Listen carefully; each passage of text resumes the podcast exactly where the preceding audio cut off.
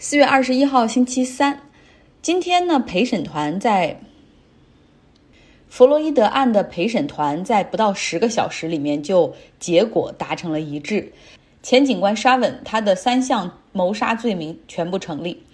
法官之后将对他的刑期作出裁决，最长的会是四十年有期徒刑。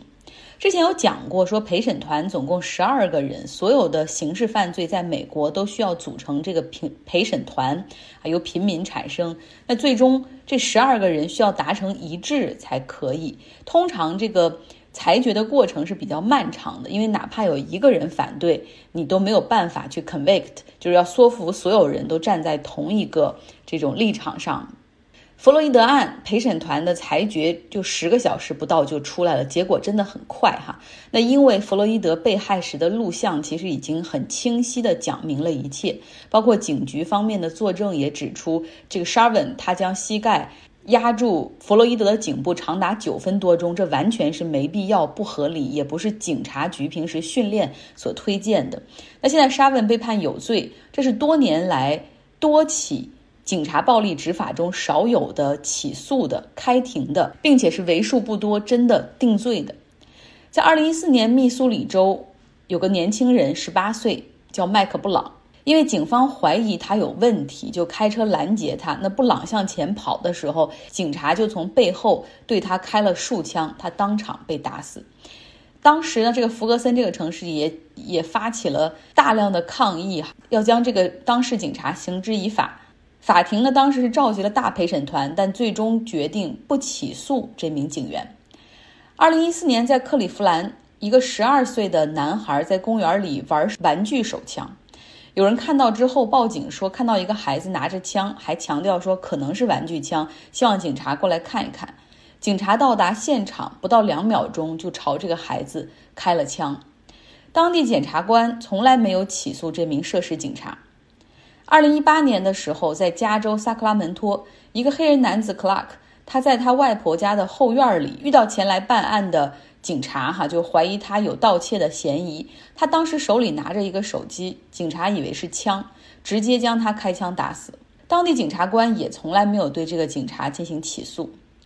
肯塔基州一个急救医护人员 Breonna Taylor。他在睡梦中被警察破门而入，而警察因为怀疑有毒贩住在这儿，总共朝他和他的伴侣开了三十二枪，导致他死亡的警察没有被起诉，反倒是另外一个警察因为他的子弹打入到了隔壁邻居家被起诉了。当然，我们在庆祝今天弗洛伊德案终于给这个涉事的警察定罪之后，同时也有一个问题就萦绕在我的脑海中，就是为什么误杀人的警察很难被起诉，很难被绳之以法？去查了一下哈，第一个呢，就是检察官和警局的关系太密切了。检察官是负责一个刑事案件向法庭进行起诉的，而通常他们和警局是密切合作，几乎是每天都在就是沟通和协作的过程中。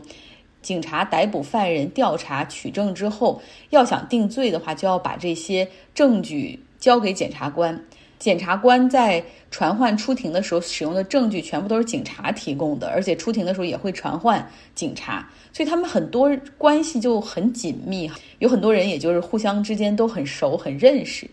比如弗洛伊德案，检察官最开始提出的是让沙文提前认罪，哈，就是十年量刑，直接认罪可以不用走庭审，但是最终呢，这个是被司法部叫停，哈，认为必须要走庭审。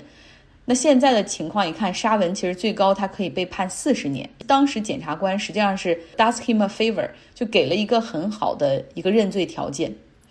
第二个原因就是警察在办案的过程中，我们都承认他面临着风险。警察和他的拍档之间总是互相的会保护哈 cover。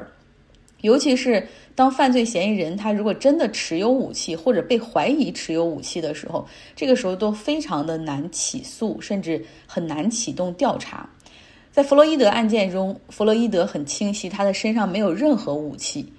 而且他的双手早已经被手铐给铐住了，所以这也是一个让这个案件可以定罪的一个很大的原因。但是就是因为警察他们经常怀疑你持有武器。所以哪怕你手里拿的是木梳、手机、玩具，或者只是简单的掏兜，或者想回车里拿一下驾照，都可以让他们假设为你要回去拿武器。法庭给了警察很宽泛的一个执法权利，所以在这种情况下，都知道是误杀，都知道是错杀，但是也很难起诉他们。第三个原因呢，就是程序。通常一个刑事案件的谋杀，刚才说过了哈，警察负责办案、收集证据、拿到证物提交给检察官，后者呢利用这些证人证物在法庭进行起诉。那你或者是跟这些被告达成提前认罪。或者是通过这个法庭的开庭审理，陪审团来决定他的这种罪名是否成立哈。但如果警察涉及杀人的案件，那么首先呢就要先界定他开枪的一个合法性、合理性，因为大家都觉得警察是冒着生命危险在执勤保护社会治安，所以相对来说每一步的调查都会有法律帮助警察免受到起诉。另外一个很重要的原因就是，作为他的警察同伴们，他们通常是拒绝展开调查，不愿意提供任何证据。尤其是作为当时的这个警察的这种目击者，他通常有一个搭档嘛，而那个搭档基本上是不会提供任何口供的。这个甚至在英文里有一个词儿叫 “blue wall of silence”，就是这些警察他们都是就是穿着这种蓝色的制服嘛，所以叫 blue wall，就他们形成了一种一种蓝色的墙哈，用这种沉默的力量。去阻止调查，而警察内部肯定也没有人愿意去推动这个调查。检察官这方面他也没有什么动力去推动哈，除非这个案件是那种特别 high profile，而且可能很长时间公众都没办法 let it go，因为他们几乎和警察局在每一个案件上都是合作的关系，是天天需要打交道。如果他们就去针对警察去进行起诉的话，很可能会破坏关系，会让他们日后的很多案件变得困难。那即便是检察官真的起诉了，但是在很多情况下也会因为证据不足而中途撤诉。不过现在我们也看到了有不一样的地方哈，就是自从警方有了这个 body camera，就他胸前有一个摄像头，可以拍摄出他们整个执法过程的录像，那这个是没有办法。改变的同时，这个是必须要公开的，是是可以作为证据的。那另外，现在有越来越多的人，大家可以用手机进行拍摄，所以证据越来越直观，就不再像过去那样仰仗着警方内部的调查。那这种强有力的证据在弗洛伊德案件中发挥着很大的作用，而且在未来也会发挥更大的作用。来几条新闻的后续吧。昨天说了欧洲足球超级联赛，嗯。声势很大哈，不过很可能会胎死腹中，因为英国的曼城、曼联、阿森纳、利物浦等都宣布取消他们要加入的计划，因为遭受到了球迷和政客的强烈批评。像利物浦的队长就在 Twitter 上就发声明表示，就是不会加入哈，然后这这几个俱乐部也都是向球迷发声明表示道歉。甚至呢，英足总、国际足联还要起诉想参加的俱乐部，哈，所以强硬的态度可能真的会让这个超级联赛没办法进行。就原本哈，这十二家准备单干的俱乐部，在一天之内已经被迅速冠上一个名字，叫 Dirty Dozen，我们可以理解成为肮脏的十二罗汉。那现在英超的球队中，只有切尔西一个没有宣布退出。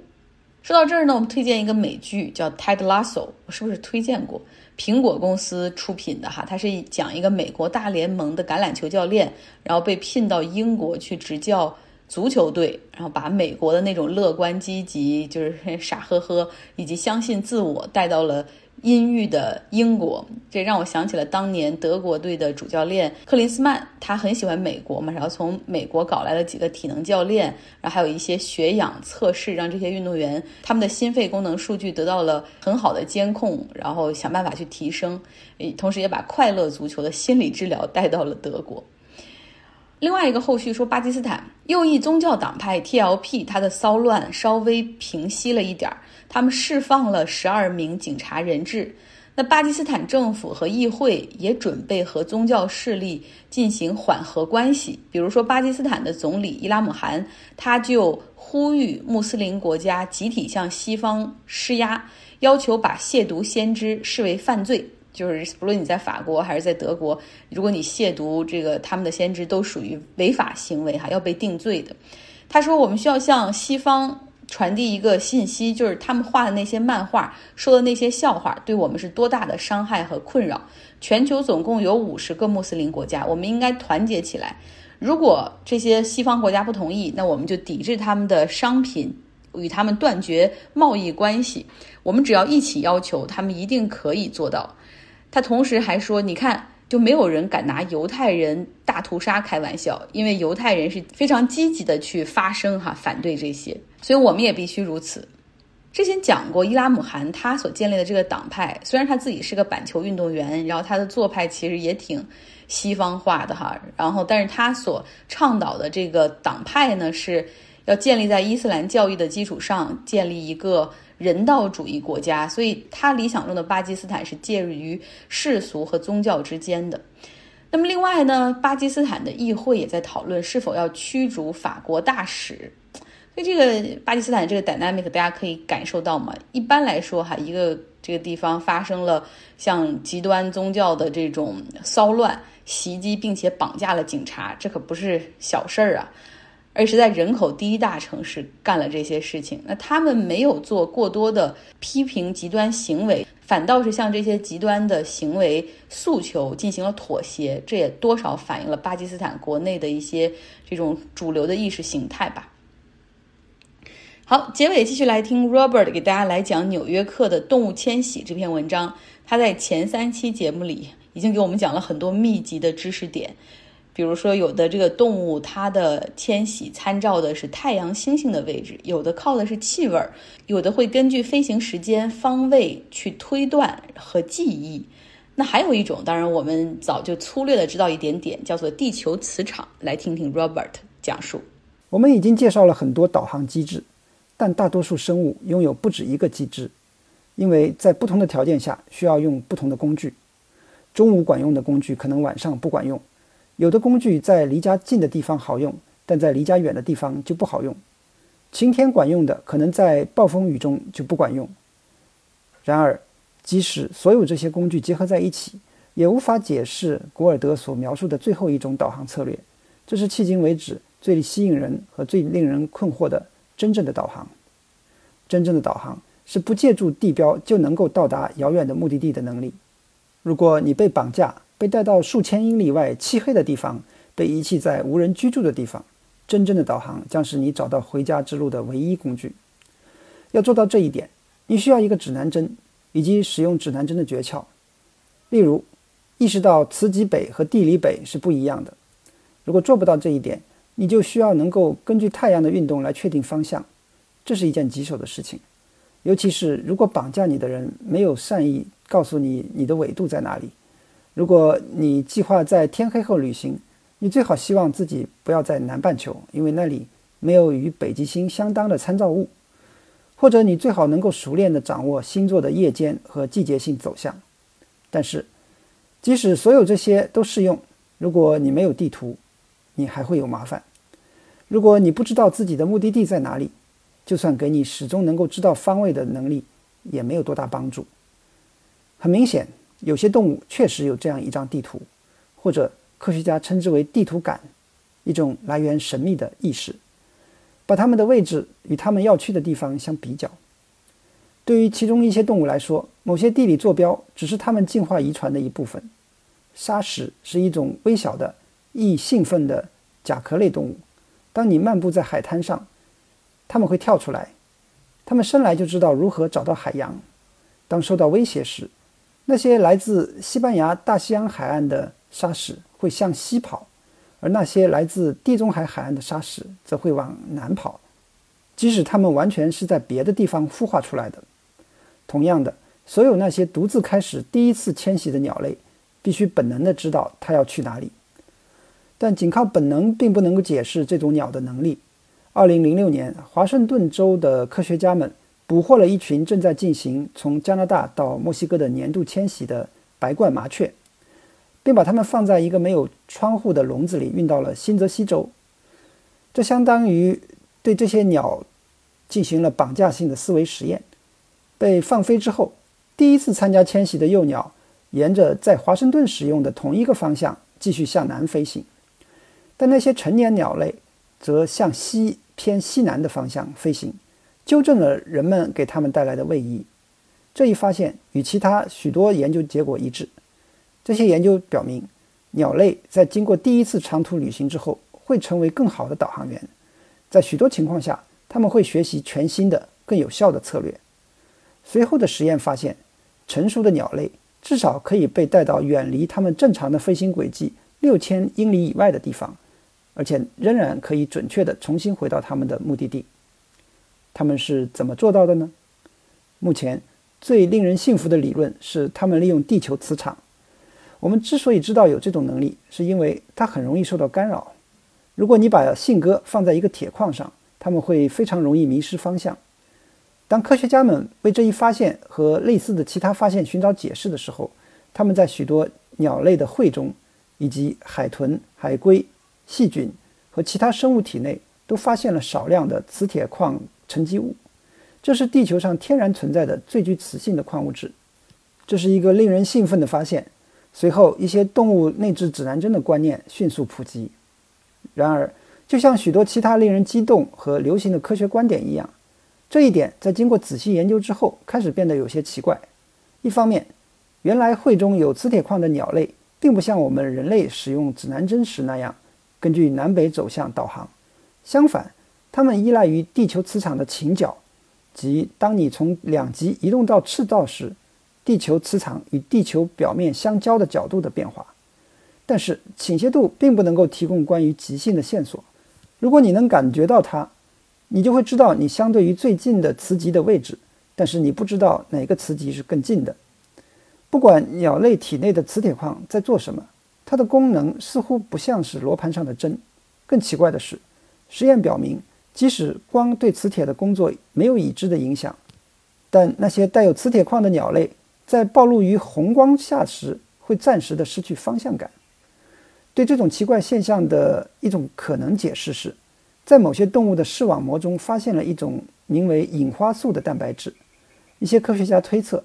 当一个隐花素分子被一个光子击中时，其中的一个电子会被震离位置，产生一个所谓的自由基对。同一分子的两个部分，一个部分包含移动的电子，另一个部分包含未配对的电子。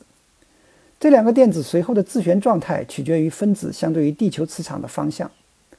该理论认为，对于动物来说，一系列这样的反应以某种方式转化为一种对于这个能量场是如何围绕着它移动的持续的意识。非常感谢 Robert，我们明天继续哈。好了，今天的节目就是这样，希望大家有一个愉快的周三。